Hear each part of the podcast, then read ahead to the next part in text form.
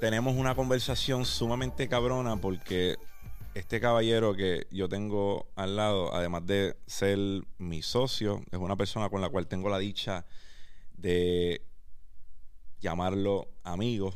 Y además de ahí, es un creativo súper cabrón, uno de los creativos más cabrones que conozco.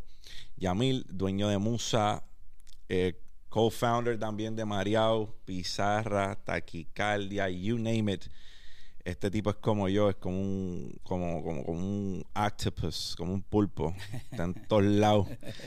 Este, Yamil, para, para, el que nunca te ha visto, para el que no sabe qué es Musa, porque estamos hablando de Musa, ¿verdad? Asumiendo que, que, las personas no viven debajo de una piedra y al menos han ido a visitarte una vez. Eh, ¿Quién eres, brother?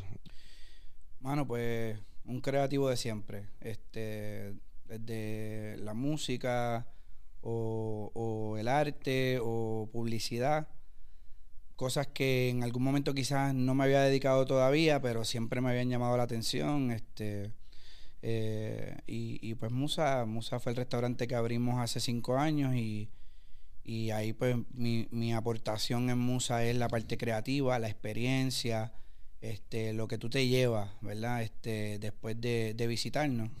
Esa es la parte que me corresponde a mí. Este, obviamente no soy el único dueño allá Está la otra, la otra parte que, es mi socio, el chef este, Escobar, en la comida.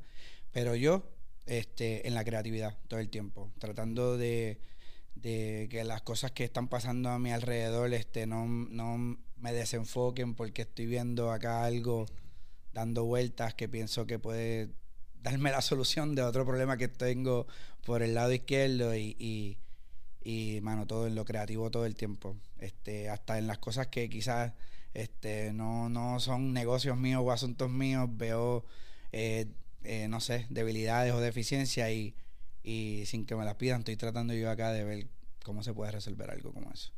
Eso, yo creo que es la clave de, de los negocios, porque cuando yo hablo con las personas y las personas me preguntan de cuál es mi feedback, cuál es mi retroalimentación acerca de una idea en particular, pues yo lo primero que le pregunto es si resuelve un problema, ¿sabes? Tu producto o tu servicio. Hay una necesidad que te estás atendiendo y muchas veces la respuesta es sí, otras veces la respuesta es no. So, eso que tú haces es algo, es algo necesario porque desde el punto de vista de un emprendedor, creo que siempre debemos atinar a cubrir una necesidad que existe en el mercado que sea. Tú y yo estamos conectados desde antes que supiéramos que estábamos conectados. Así mismo eh, sale a relucir después que yo empiezo a, hablar contigo para que hiciéramos... Después de un par de reuniones. Después de varias reuniones que se dieron para, para darle comienzo a lo que pronto será la apertura de nuestros tres restaurantes. Llegamos a la conclusión de que habíamos estado conectados hace muchos años en mi, ¿verdad? En mi pasadía por, por, por, por la industria de la música con uno de los artistas que yo tenía firmados, que era Axel Daniel.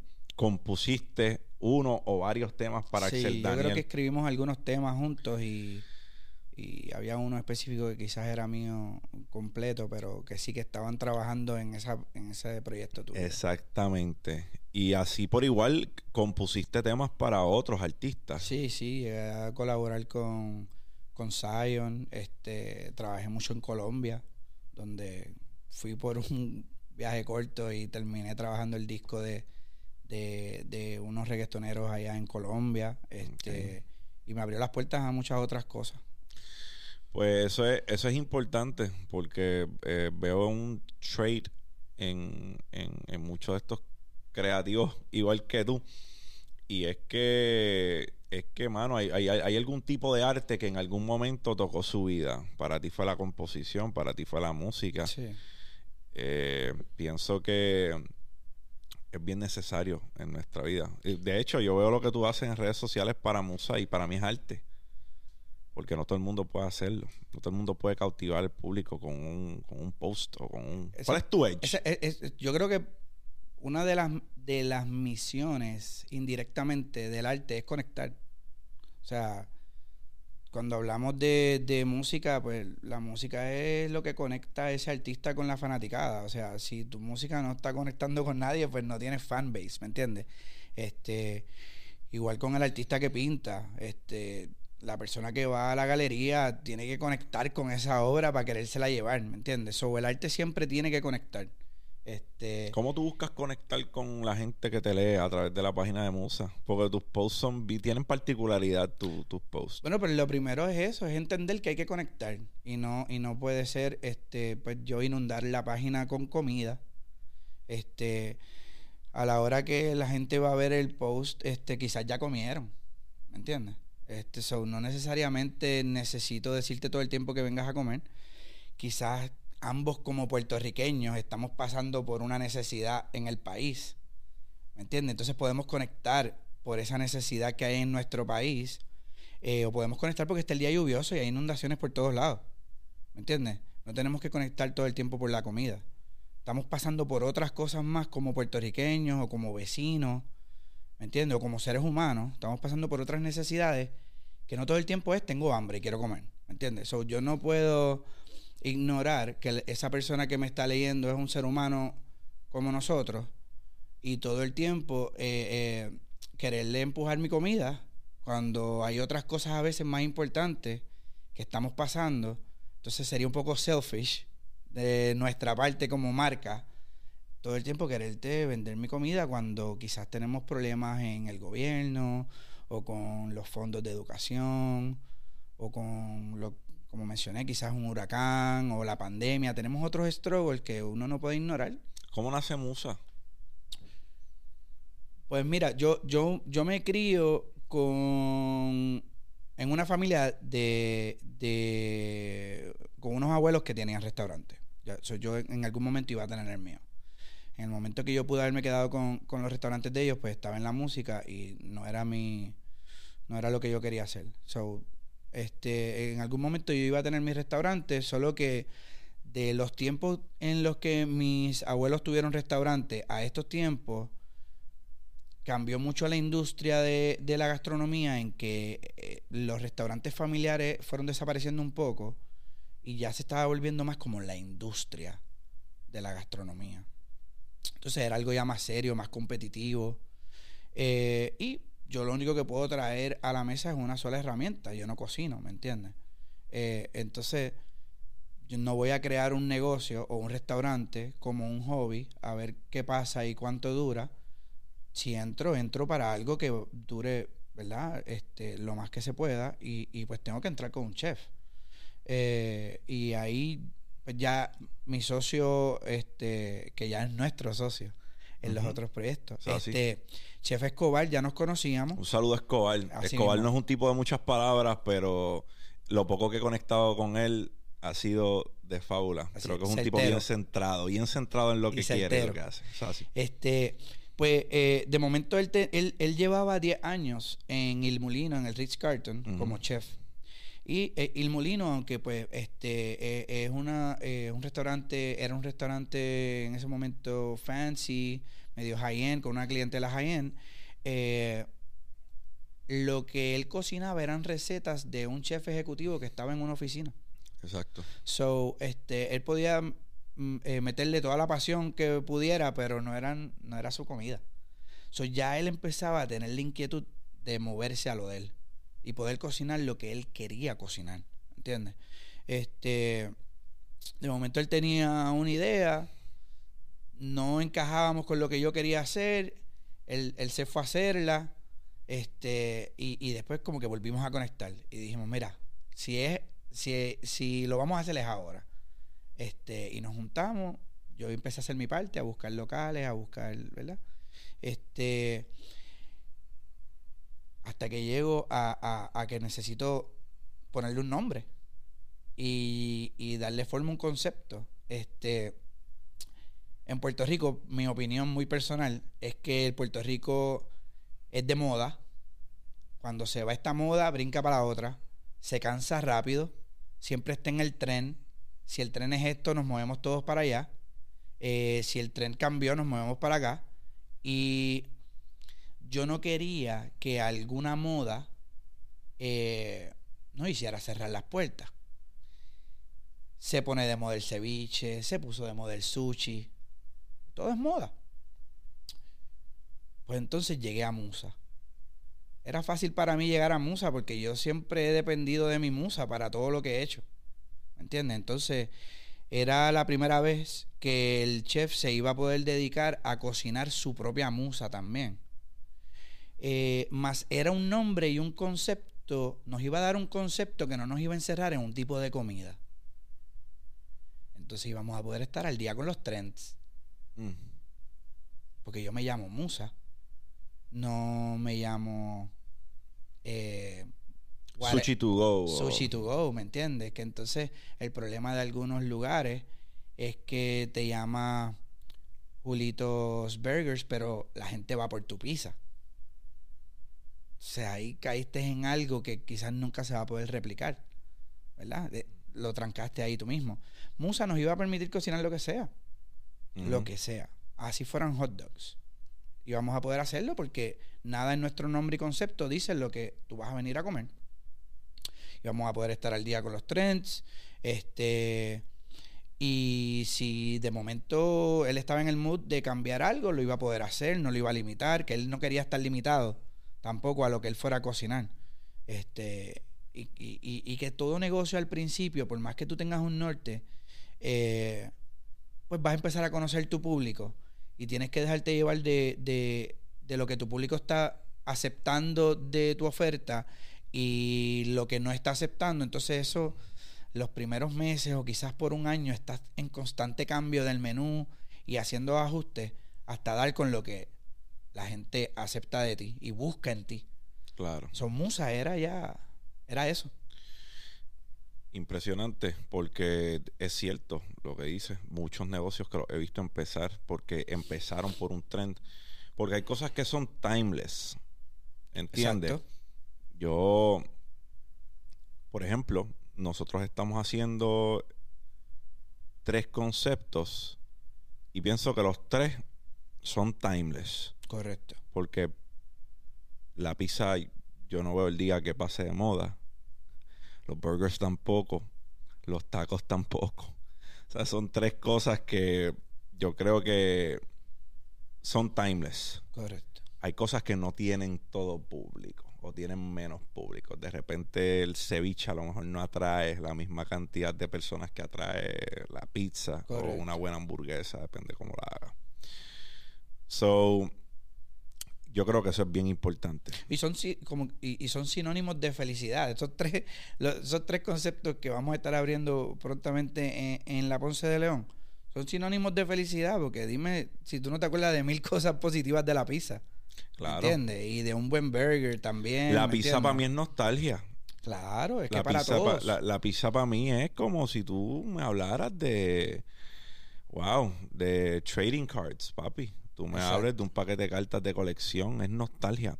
Y yo creo que la nostalgia es lo que hay personas sumamente talentosas para hacer que el público conecten con esa nostalgia. Uno de ellos es Bad Bunny. Bad Bunny tiene un talento sobrenatural para, para que las personas sientan nostalgia cuando escuchan su, su arte. Eh, muchas de las cosas que no se hacían, él empezó a hacerlas. Como por ejemplo, ahora mismo para el que lo dude, no lo digo yo, lo dicen los datos, el artista más popular del mundo básicamente en base a tocadas es Bad Bunny, porque recibió la mayor cantidad de streams en, lo que va de año.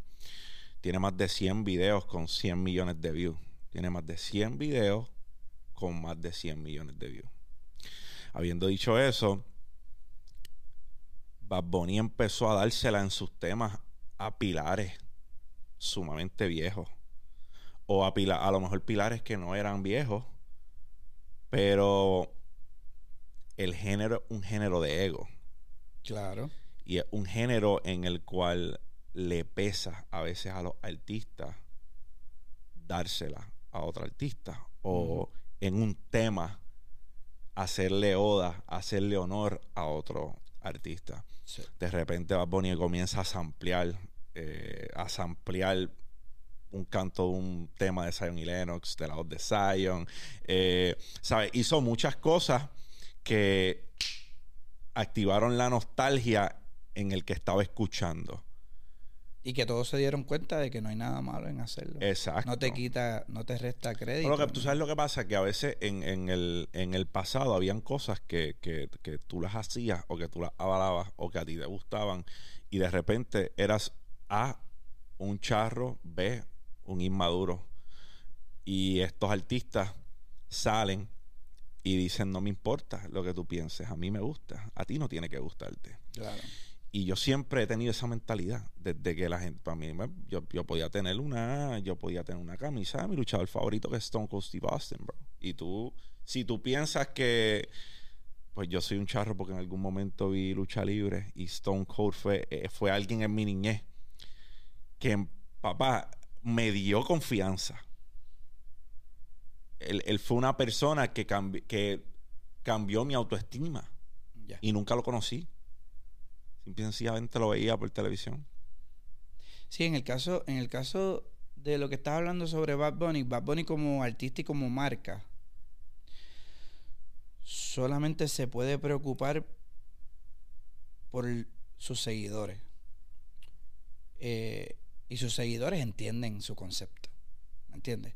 Eh, él no puede en su imagen, en sus letras y en su forma de mercadearse preocuparse por lo que fuera a opinar eh, los fanáticos de Luis Fonsi. Sí, porque es, otro, otro demográfico. Y, Punto. y- y en ese es el momento en que empiezas a alinearte, ¿verdad? Y empiezas a alinear tu marca al éxito. Porque estás totalmente enfocado en tus seguidores, que son los que te entienden, y estás ignorando todo el que no entiende. Por eso es que yo lo, yo lo veo, por eso es que, y hablo de la nostalgia porque volvemos en, en tu manera de conectar con la gente vía eh, redes sociales. Hay, hay, hay cierto nivel de nostalgia en tus posts porque tal vez no es,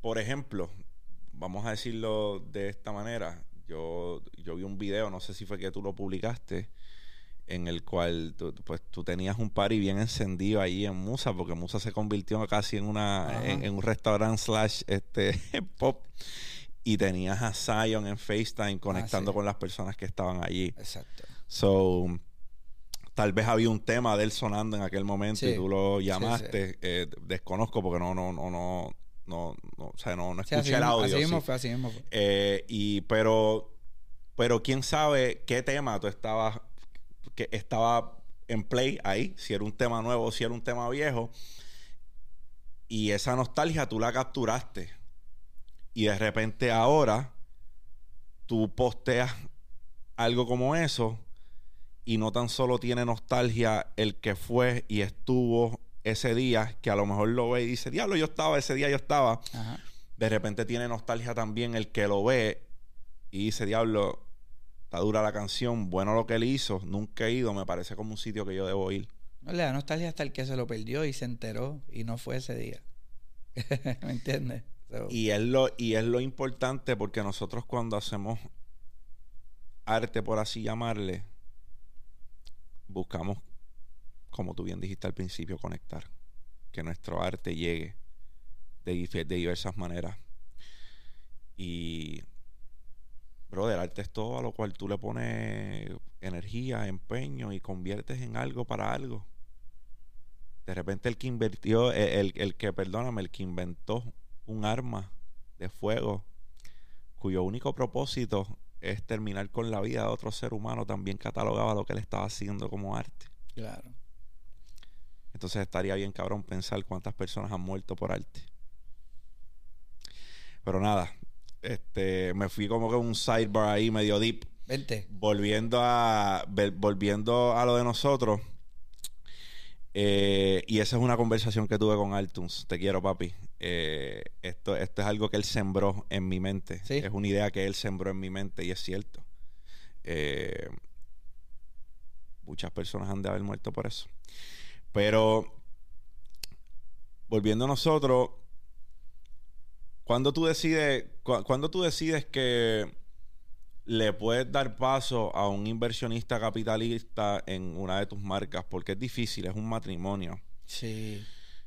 ¿Qué, qué cosas tú evalúas cuando vas a dejar a alguien que mete un pie en una de tus marcas?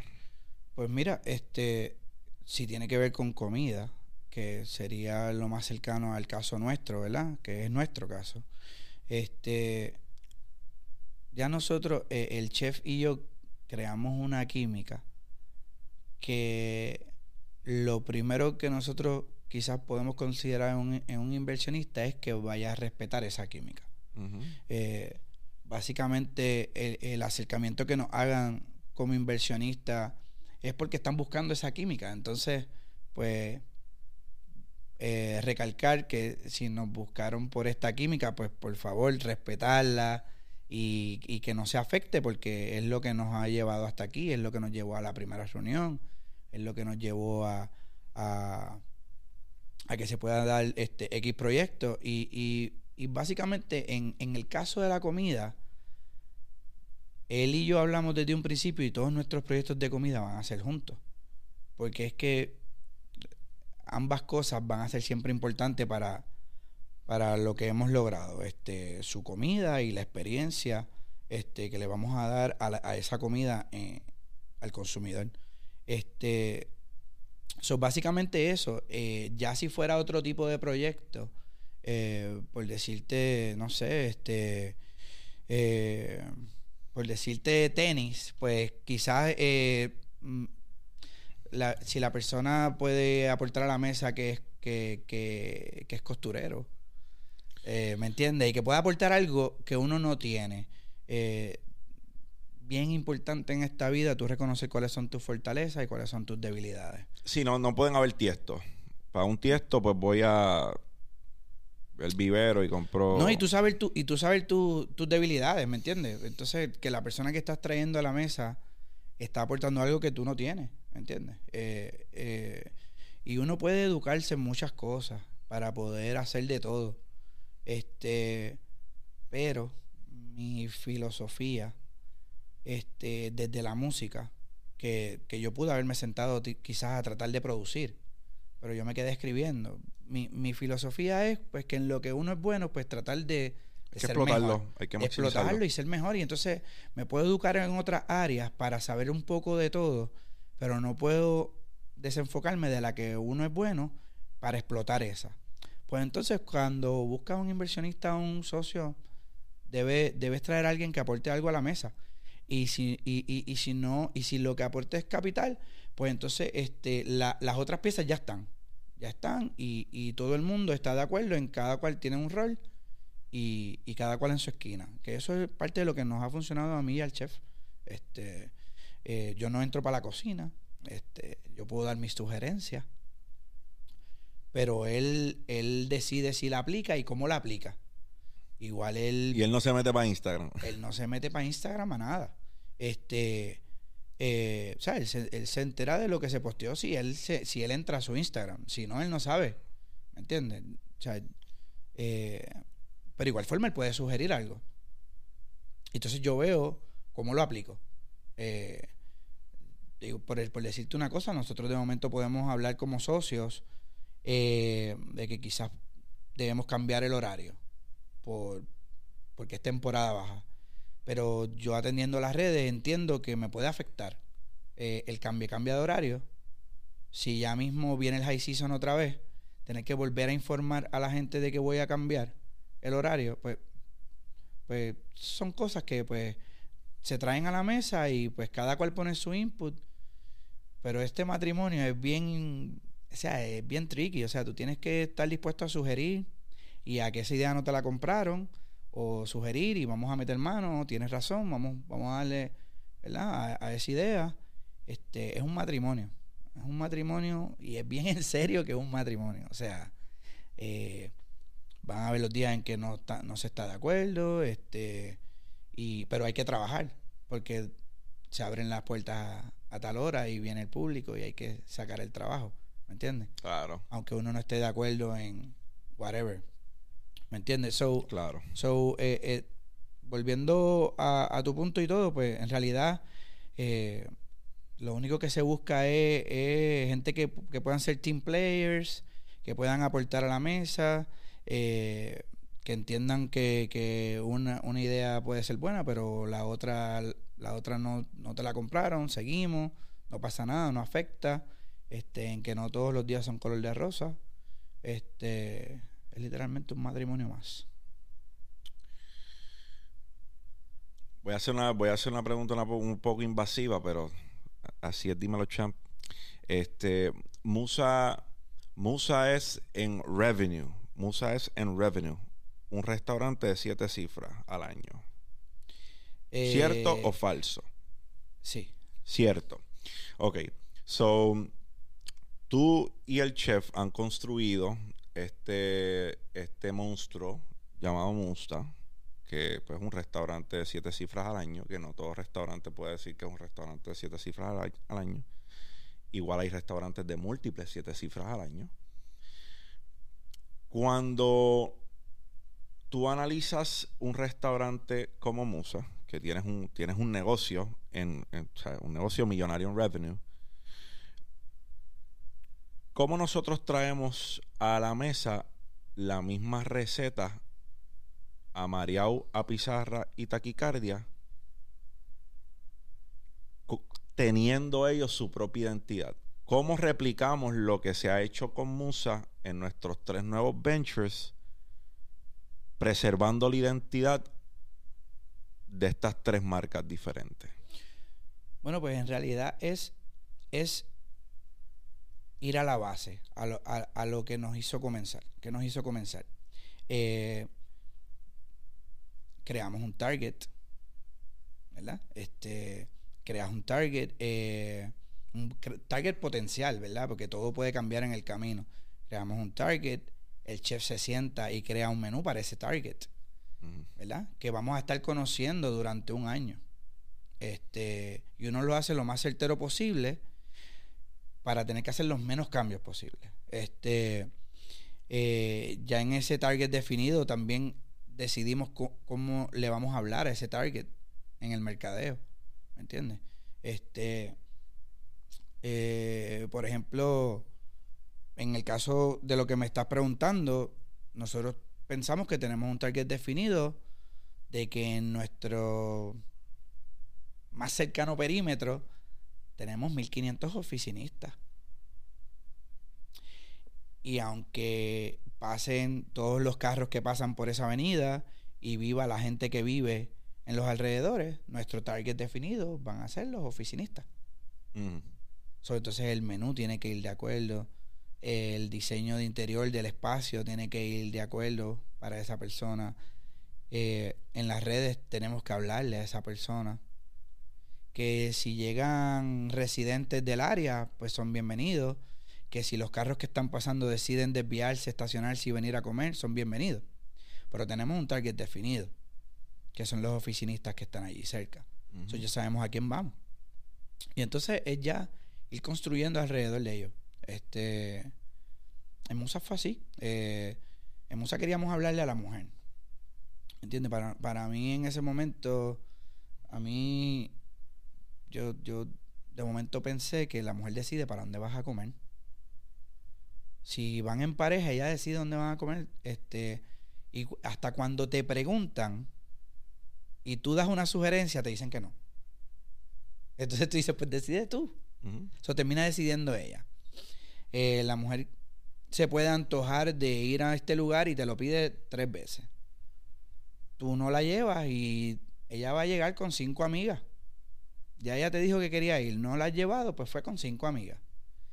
Este, y dentro de todo, también hay, hay, hay un gran número de mujeres profesionales en Puerto Rico, muy independientes, que se pueden pagar sus cosas y que no tienen que estar esperando a dónde la lleva el hombre.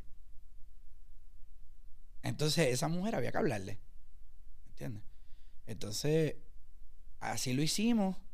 Y te puedo decir hoy, cinco años después de que abriéramos, que nuestro, nuestro crowd, eh, que era por mucho tiempo lo mantuvimos, estaba 69% mujer, 31% hombre. Ahora mismo es 71% mujer, 29% hombre. So, no fallamos en esa parte. Este, y, y, hasta la decoración, lo hicimos pensando en ella, ¿me entiendes? De momento me tocó eso a mí y parecía que había decorado una mujer, el espacio, ¿me entiendes? Eh, so, teníamos un target definido, eh, el chef se encargó de eso.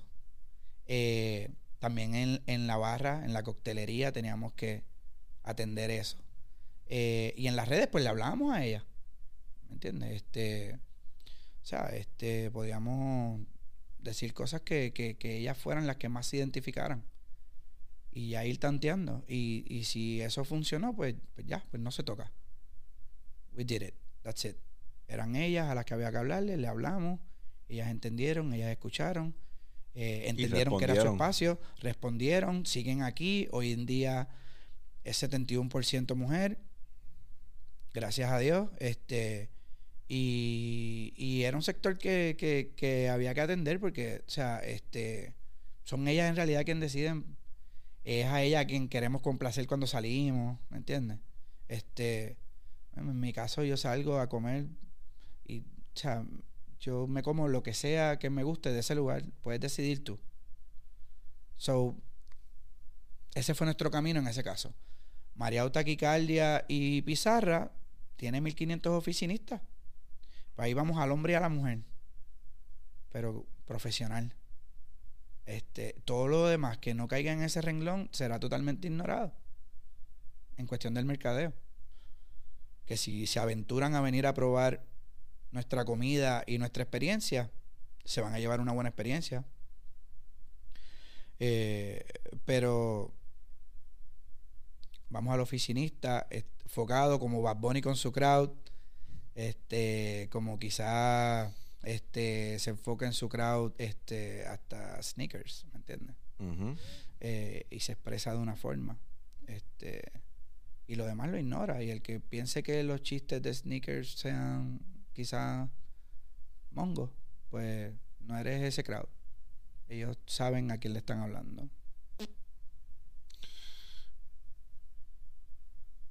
¿Cuánto nos tardamos en convertir Mariao taquicardia y musa en una en un powerhouse de los restaurantes en Puerto Rico. Cinco años, dos años, diez. ¿Cuál es pues la meta? ¿Cuál es el goal?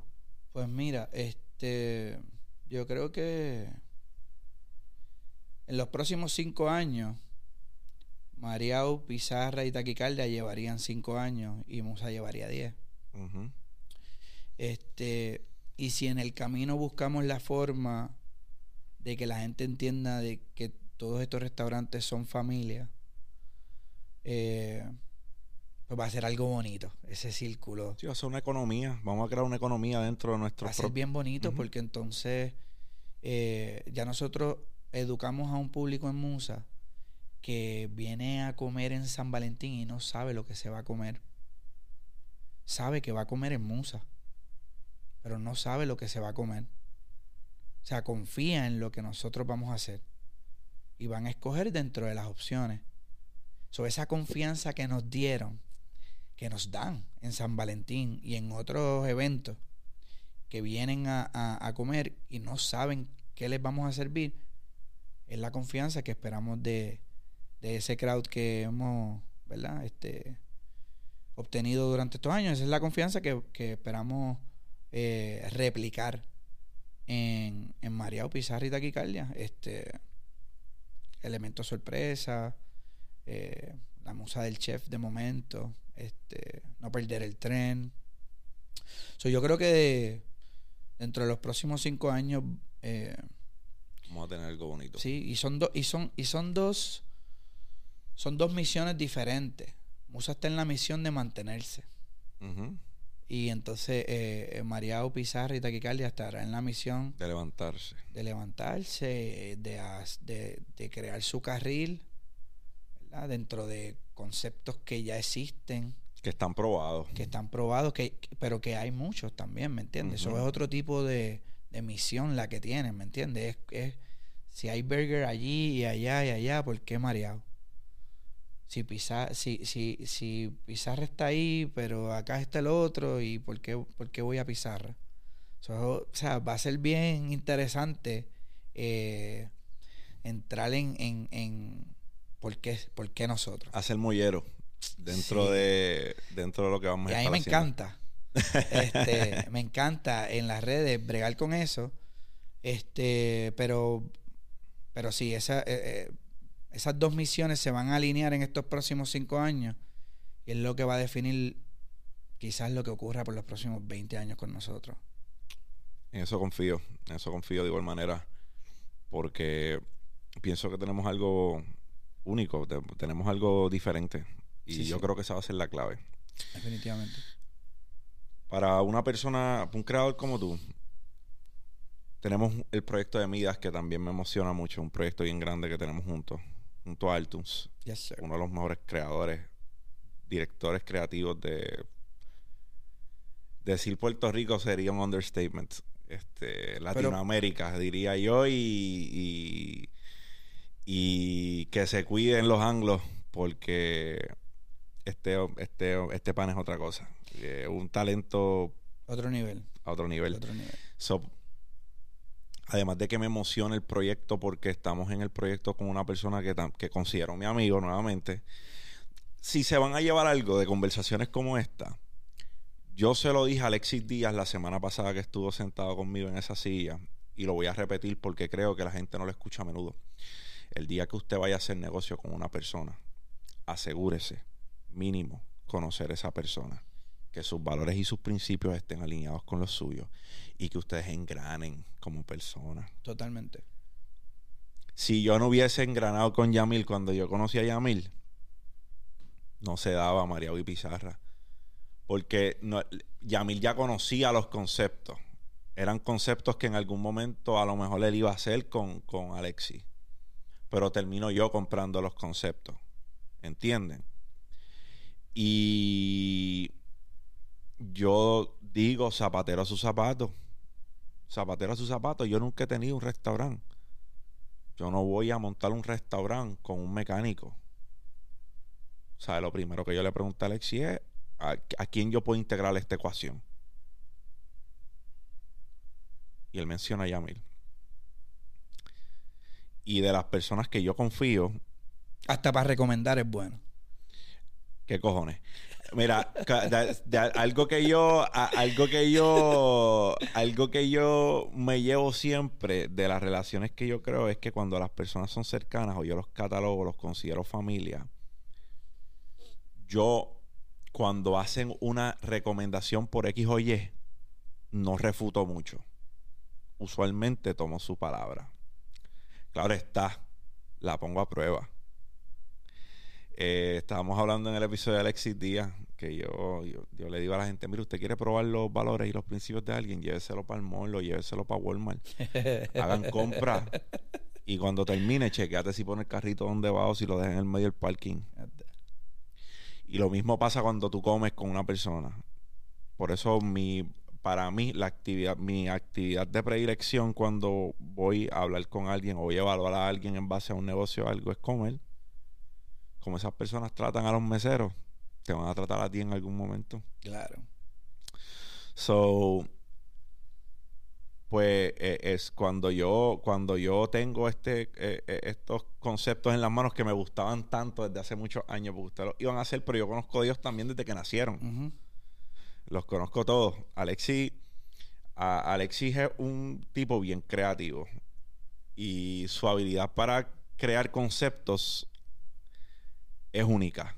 O sea su habilidad de crear un concepto y venderte el concepto hecho ya es única.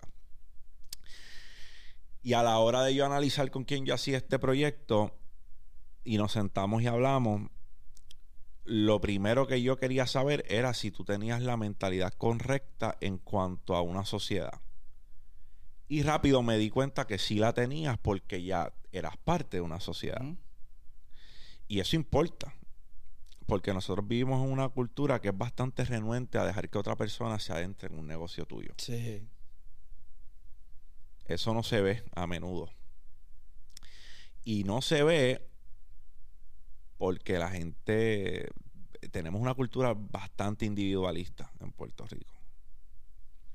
No, piensan que quizás tampoco tienen eh, 100% eh, claro eh, lo que puede generar ese, ese negocio al que, al que van y piensan que no da para dos o que no da para tres. ¿Me entiendes? Para empezar por ahí, en los números no están claros y no saben que, que sí, que quizás da para dos y que puedes traer a alguien que aporte algo a la mesa y que a la misma vez tú tengas menos trabajo, ¿me entiendes? Este, a veces son los números. ¿Cómo le damos espacio en nuestra sociedad a los creadores o a los creativos como, como tú? Porque yo creo que en algún momento veíamos a las personas creativas, a los creativos, a los fotógrafos, a los videógrafos, a las personas que crean contenido para redes sociales, you name it, como, como perdedores de la vida. Y de repente estos perdedores de la vida son los que se están echando el verdadero billete. ¿Cómo le damos espacio en nuestra sociedad creativa como tú? Bueno, eh, lo, lo primero es entender de nuevo cuáles son tus fortalezas y tus debilidades. hace falta, vámonos más deep, hace falta un currículo para personas creativas en la escuela.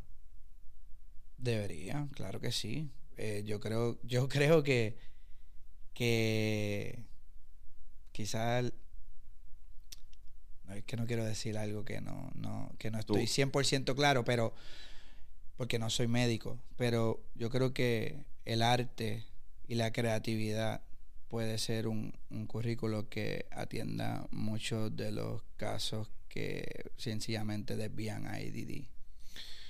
Eh, y te lo digo, eh, no soy médico para tener algo, ¿verdad? Esto es un tema bastante hace, falta, hace falta datos, hace falta datos para poder sostenerlo. Hay muchos niños que porque no se pueden sentar en su silla y no se están quietos, ¿verdad?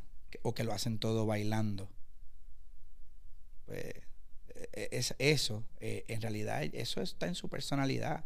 Ese nene está alambrado así. Y, y sí, hace falta mucho, mucho de creatividad y de muchas otras cosas. El currículo este ahora mismo está... obsoleto por muchas razones. Está obsoleto por muchas razones. Sí, sí, sí. A lo que yo, yo, yo digo, primero que nuestra la clase de arte como me la daban a mí en la en la escuela superior eh, wow mucho que desear. Eh, era todo menos una clase de arte. Sorry. Y pienso que no ha sido reformado. Pienso que es la misma mierda todavía. No tengo que estar en un salón para saberlo. Basta con saber las personas que a veces tenemos a cargo como para poder validarlo. So, habiendo dicho eso, pienso que deben actualizarla. Oye, no, la, la mayoría del que quizás se dedique a algo que tenga que ver con el arte, quizás lo que te puedo decir es que él sabía que iba a dedicarse a eso porque durante todas las clases, pues lo que hacía era dibujar en su libreta. No puede decirte que es que había un currículo o habían unas clases en las que él encontró la pasión y se desarrolló. No, es que pues alrededor de lo que copiaba de la pizarra tenía mil dibujos. Y lo que hacía era dibujar todo el día en las libretas de, y en la clase de matemática y en la otra y la otra, y lo que hacía era dibujar. Y así fue que él sabía a lo que se iba a dedicar, porque hay, hay, hay un déficit de, de muchas cosas. Tú no puedes darte cuenta que eres un creativo cuando vas a ir a la universidad. Y miras para atrás 12 años y dices, yo no encajé con los números, yo no encajé con esto, no encajé con lo otro. Y es que literalmente, pues es que lo mío está en la creatividad y no tiene que ver con literatura ni tiene que ver con lo demás. No puede, no puede ser en cuarto año que tú te des cuenta.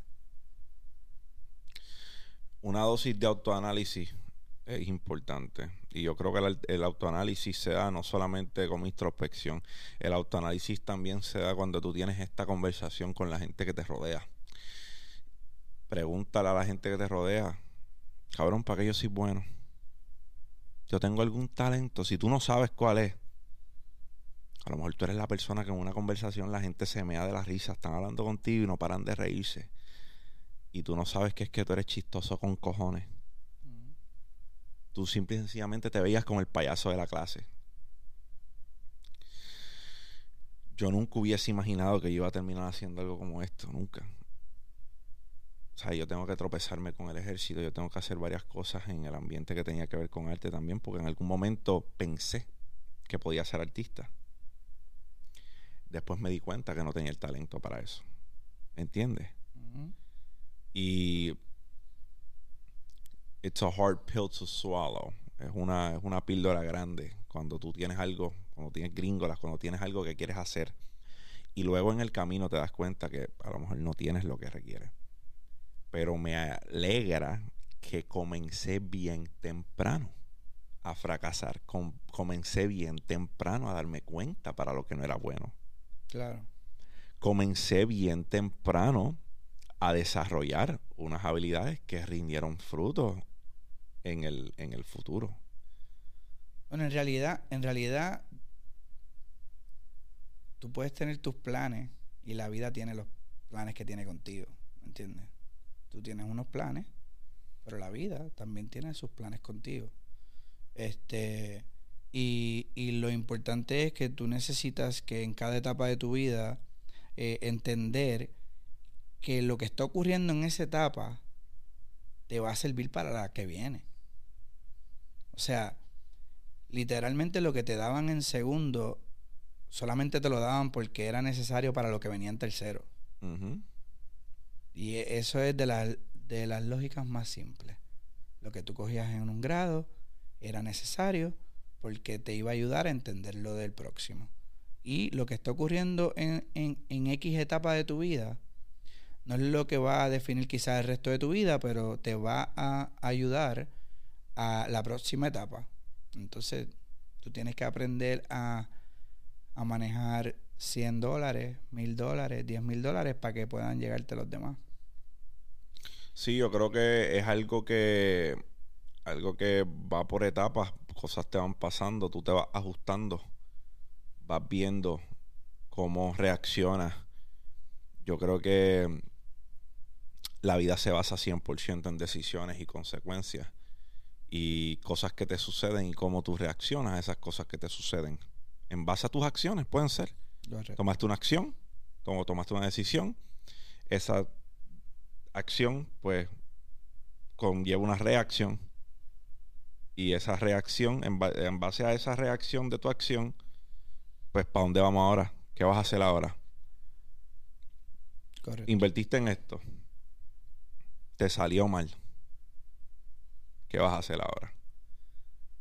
¿Te vas a quedar en plató? ¿No vas a hacer un carajo? ¿Te vas a quedar en blanco? ¿Cuán definido es tu carácter? ¿Vas a seguir empujando? ¿Te vas a remillar? ¿Te vas a arrodillar? Muchas veces que nosotros hablamos de, de, cosas así, o yo hablo de perspectiva, o de vehículos de inversión, o hablo de cualquier cosa como esa, las personas dicen, ah, pero es que, es que eso es imposible con lo que pagan en Puerto Rico. Y es verdad, es cierto. Muchas de las cosas son imposibles con lo que paga Puerto Rico. Pero ese no es el carácter que yo estoy buscando en, un, en, alguien de mi audiencia. El carácter que yo estoy buscando en alguien de mi audiencia es que diga, no me da con lo que me pagan en Puerto Rico, pero yo busco el cómo carajo llegar a ese número. Porque si tú ¿sabes? Las cosas se dan no porque tú te arrodillas a tus circunstancias. Es porque tú te armas de valor, dices, no voy a tolerar esta mierda más y voy a crear mi propia realidad entre lo que yo quiero. Claro. Que hay personas de escasos recursos, claro que las hay, pero mi contenido no es para ellos. Suena crudo, pero mi contenido no es para ellos. Porque el que realmente es de bajos recursos no tiene como carajo verme. Si tú tienes un teléfono, si tú tienes un iPad, si tú tienes una computadora, usted no es de bajos recursos. Usted tiene un medio en el cual usted me está viendo. Por consiguiente, no voy a por la gente de bajos recursos porque mi, mi contenido no es para ellos. Yo estoy consciente de la desigualdad. Yo sé que hay alguien en Burkina Faso que no tiene para comer hoy pero para esas personas no va dirigido mi contenido. Mi contenido va para el que se queja todos los días de que su realidad no es distinta, pero no para el culo del sofá hacer algo diferente. Y si tú eres feliz haciendo eso, no tengo consejo para ti. Descifraste la vida. Volvemos. That's it. ¿Cómo tú, tú tienes hijos? Tienes un, un- dos hijos. Dos. Tienes dos. Tienes nena y nena, ¿verdad? Sí. Un nene de 11 y una nena de 4. Tienes un pequeño personaje en tu nene porque me encanta la dinámica. Sí, sí. Eh, como padre emprendedor, ¿cómo tú te aseguras que le das la libertad a tu hijo de que él decida lo que él va a hacer? Si es emprendedor también, o si es barbero, que sea el mejor barbero del mundo. Eh, ¿Cómo tú le das esa confianza a él? Eh, mira, en realidad, este. Lo primero que tienen que sentir es el apoyo de uno, en realidad, este, no importa a lo que se vayan a dedicar, este, y uno empezar quizás a, instruirse también en la misma materia para poder aportarles algo. Este, pero no creo que uno, un- uno puede uno puede sugerir en base a quizás a lo que uno ve en el carácter, ¿verdad? de tus hijos. Claro. Porque, porque ya nosotros nos pelamos las rodillas, nosotros vimos que sí, que no. Eh, eh, hubo un momento en que la, la construcción estuvo pasando por, por momentos difíciles y quizás son cosas que quizás un, un niño que, que va a entrar a la universidad no, no ve. Y eso tú lo puedes reconocer y puedes hablarlo y, y sugerirle. Quizás no es el momento de la construcción, de la ingeniería civil, ¿verdad? Hablando de un momento dado en, en la historia. So, so, en realidad es qué puedes aportar tú a lo que él decidió que se quiere dedicar, ¿verdad? No es sugerir ni, ni, ni, ni imponer. Este, es, ¿qué, ¿Qué voy a aportar yo a lo que él decidió que se quiere dedicar? Yo no sé nada de esto, me voy a tener que educar, me tengo que instruir para poder aportar algo, para poder entender cuando él él no entienda o para poder saber de qué él me está hablando. O sea, so, en realidad estamos en un mundo ahora mismo que, que claro que si me pide a mí mis sugerencias, este, vamos a un mundo digital, ¿me entiendes? Este, vamos a un mundo este, digital y mis sugerencias irían por ahí, ¿verdad? Eh, si alguno de ellos demuestra destreza en lectura, este, pues sí, quizás entonces puede eh, considerar leyes pero si no lees, no creo que, que tengas el, el ¿verdad? El esta, la estánima. Pues estamina. Estamina. Estamina. Ponchate eso ahí.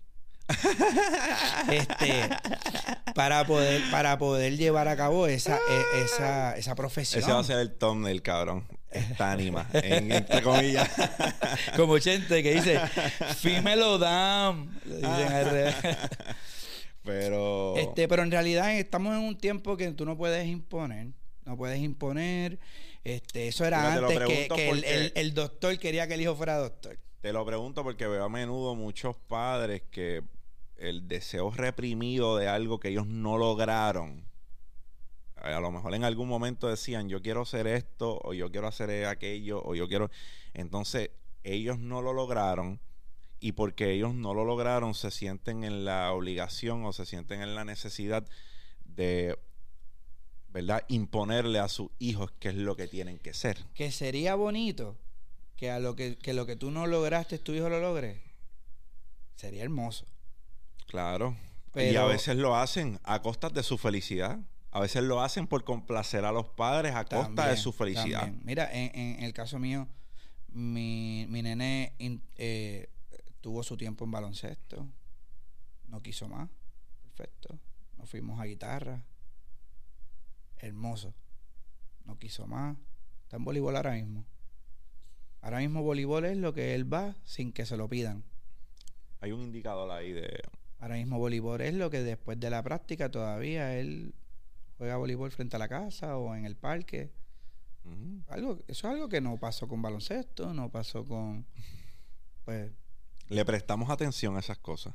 y ya simple este pero yo creo que estamos en esta- son otros tiempos ya esto de que los hijos se dedican a lo que se dedicaron sus papás esto cambió hace mucho De repente ahí tenemos... Por eso yo... Primero tengo conflicto con la palabra influencer. No me gusta la palabra influencer. Este, yo- yo- ¿A qué influencias? Cuando entro a tus redes, salgo mejor persona, no sé. Eh, pero a lo que voy es que, papá, hay nenes que desde los 5 o 6 años te están diciendo que quieren ser youtuber cuando crezcan. ¿Tú entiendes eso? ¿Tú entiendes el cambio de paradigma? Antes es yo quiero ser médico, yo quiero ser policía, yo quiero ser doctor, yo quiero ser abogado, yo quiero ser youtuber, es la narrativa. ¿Y cuál es el error que veo que muchos padres cometen? Es tratar de alarlos a algo diferente a lo que ellos te están diciendo que ellos quieren hacer. Porque por si no lo sabía, eh, ser youtuber, además de tener el potencial de que cubras tus gastos siendo creador de contenido, un negocio de para muchas personas múltiples siete cifras. Entonces tú estás siendo detractor de algo que puede cambiarle la vida a tu hijo. Analízalo. Porque ellos ven a Ryan jugando con los juguetes y compartiendo con el papá en la cámara. Y Ryan es multimillonario. ¿Entiendes? Yo, ¿sabes? Food for thought para los que para los que piensen que ser youtuber es sinónimo a ser un ridículo. Pues yo te invito a que pienses nuevamente qué le estás diciendo a tu hijo. Porque yo creo que la narrativa cambió. Antes era este chamaquito es un vago, lo que le gusta es jugar videojuegos. Ey, hay gamers que se están buscando en dos días lo que tú te buscas en un año. Suave con faltarle respeto. Sí, eh, o sea, antes para tú poder llegarle a una audiencia masiva tenías que estar en la televisión o, o tenías que estar en el periódico o tenías que estar en un billboard. Ahora mismo no. Ahora, hay personas para las cuales no funcionan. Chente, te amo. Chente no funciona en televisión. Yo creo que yo creo que Chente es un personaje hecho para lo que él escogió. Y yo entiendo que él lo reconoce también. Mi visión. Hay cosas que no funcionan. Que tú tratas de adaptarlas a lo que era tradicional y de repente no funciona. Yo no, yo no funcionaría en una emisora de radio. Yo no funcionaría, sorry. No. No funcionaría. Sí, yo creo también en el caso de Chente es más que el, el crowd al que él va no está, en la no está viendo televisión. Una. Dos. El contenido de Chente no es apto para televisión. Caballo, tuviese un beep cada 10 segundos, cabrón. No pudiera escuchar nadie nada. Sí, sí, porque tiene toda la libertad ahora mismo. No, claro. Él es dueño de su plataforma. Bravo. Bravo. Él encontró, él encontró su, su esquina. Que, a eso es a lo que iba, en realidad. Eh, que antes, pues, para tú poder tener e, e, ese eh, llegar a esa masa, tenías que estar en televisión o en, unas cosas que no era fácil. Ahora mismo, pues cualquier nene puede dar reviews de juguetes por YouTube. Y se hace un zafacón de chavo. ¿Entiendes? Es, que todo, o sea, tenemos en Chente una persona que hizo mollero por algo que él creía y es una institución. Eh, o sea, tú hablas de contenido audiovisual español, Chente, eh, Chente. Yep respeto a Molusco, Molusco tiene su base, pero Chente es Chente, tiene su tiene su fanaticada y tiene su y tiene un, un, demográfico que él logró acaparar y de ahí nada lo saca. Tiene una plataforma que seguirá creciendo a, pasos agigantados en el cabo de los próximos años. Si piensas que es grande ahora, va a ser mucho más grande. Eh, son mucho respeto, mucha admiración, como siempre. Eh, en algún momento lo tendremos en esa silla conversando. Bien chévere con nosotros también. Eh, so, este fulanito se inspira en los posts de Musa, le gustan súper y dice, pues yo quiero ser un, yo, yo quiero ser un social media manager. Ten cero. No tiene experiencia darle una caja de herramientas para que, para que comience su negocio. Pues lo primero que tiene que entender es que no todo lo que le funciona a Musa le va a funcionar con los otros negocios. Eh, y que cada negocio va a un público definido que no necesariamente es al que va Musa. Eh, que de la forma en que Musa se expresa y se dirige al público, quizás no es de la forma en que va a poder expresarse con esta otra marca a la que quizás va a atender. Eh, de la forma en que Musa habla en las redes no es de la forma en que habla Volvo. Este, y de momento yo lo que te estoy vendiendo es una experiencia gastronómica y Volvo te está vendiendo seguridad. So, son distintas narrativas y... y so, paso número uno, entender su cliente. Entender el cliente y la marca. La misión de la marca y hacia dónde se dirige. Luego entender a quién le habla esa marca. Cuando sabes a quién le habla esa marca, tienes que ver a qué se dedican esas personas a la que la marca le habla. En qué año nacieron esas personas. Te doy el ejemplo, rápido. El target más grande en Musa es 25 eh, a 34 años. Es nuestra mayor cantidad de seguidores. Pues en qué año nacieron. Ah, pues yo creo que sacando cálculos por encima, nacieron del 86 al 95. eh, Millennial. ¿Qué ocurrió en esos años? Si nacieron en esos años, quizás ellos entienden Game Boy, entienden Michael Jackson, entienden los mejores años de Jordan. Si voy a las mujeres en específico, pues entienden Backstreet Boys y NSYNC. Y vas conociendo el público. Vas entendiendo a quién le estás hablando. O sea, entendiste que le hablas de esta edad a esta edad. Entonces, ¿en qué año nacieron? ¿Qué les da nostalgia? De nuevo. ¿Qué cocinaban las abuelas para ese tiempo? ¿A dónde nos llevaban? No era este Dave and Buster. ¿Me entiendes? Este, so, para esos tiempos en Pizza había maquinitas. Este, so, este, entender el público, eh, entender la marca, la misión, este, hacia dónde se dirige y a quién le habla. El público, este, le da, a qué se dedica, cuáles son sus gustos, eh, y ya una vez tienes eso. En, en, en cuanto a disciplina de joseo, ¿qué hacen? ¿Cómo consiguen su primer cliente? ¿Regalan trabajo? ¿Se van joseando los negocios? Le dicen, mira, yo creo que yo puedo conseguirte de 10 a 15 leads más de los que tú recibes diario. ¿Cómo josean? Ahí todo, todo, todo va a depender del carácter de la persona. Y de saber cuánto puede aguantar eh, económicamente en lo personal, ¿verdad? Eso está de cada quien. Eh, yo regalé muchas canciones, este, porque no tenía hijos y podía hacerlo. Este, pero eh, en realidad el joseo, o sea, a veces con eso se nace. O sea, eso es otra cosa que no nos dieron en la escuela, el joseo. Y eso está en tu carácter. Eh, y está en el carácter tuyo cuando más apretado te ves. Claro. Este, Muchas personas que funcionamos así cuando nuestra espalda está pegada a la pared. Exacto. Este, so, so eso ya es más de carácter. Este, tú puedes, tú puedes, tú puedes eh, identificar un negocio que está teniendo problemas de publicidad y ofrecerle algo gratuitamente sin compromiso a que ellos vean y quizás puedan probar por un mes y ver los resultados de un mes y que si un mes les funciona te llamen. Hay muchas formas.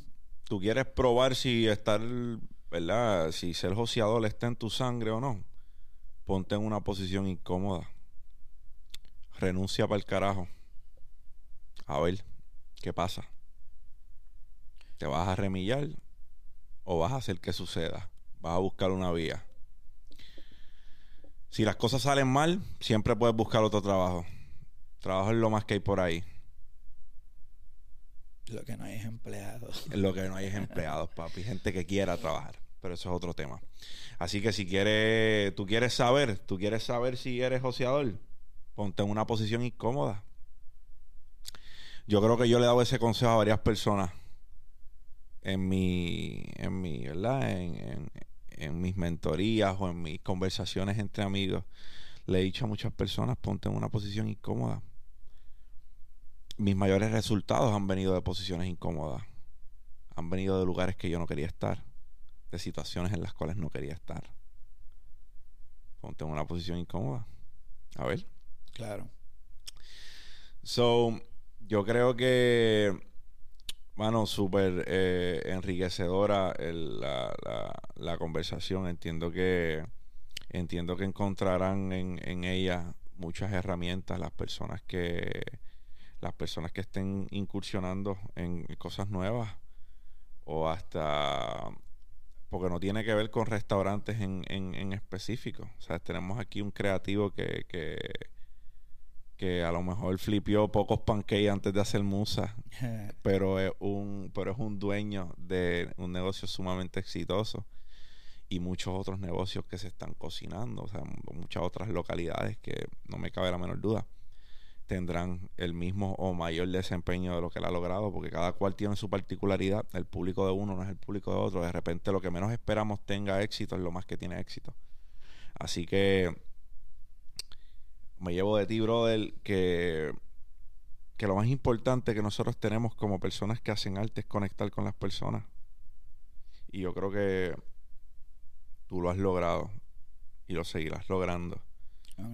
Eh, esa ética si, siempre llévala de frente, que tus acciones en el ejército, los ingenieros tienen un, tienen, ¿verdad? Un maro que es acta non verba, actos no palabras. Y yo creo que eso es algo que nos define como emprendedores. Yo puedo venderte lo que sea, pero si, ¿verdad? Mis actos no están ligados con lo que yo estoy hablando, pues tarde que temprano la gente se va a dar cuenta que es falacia lo que estás hablando. Así que espero que ustedes, al igual que yo, hayan obtenido el valor que esperaban de, esta conversación. Yamil va a estar ahí sentado muchas otras veces. Eh, como te dije, somos socios, pero somos amigos más que socios. Y de repente habrán cosas que sucedan con la industria gastronómica o con los creadores que a lo mejor quiera discutir contigo en el futuro. So, eh, te veremos nuevamente aquí. So, a todo aquel que le haya beneficiado esta conversación, dale like, comenta abajo qué te pareció la conversación que tuve con Yamil. Esto es Dímelo Champ, la variedad del joseador. Champ out.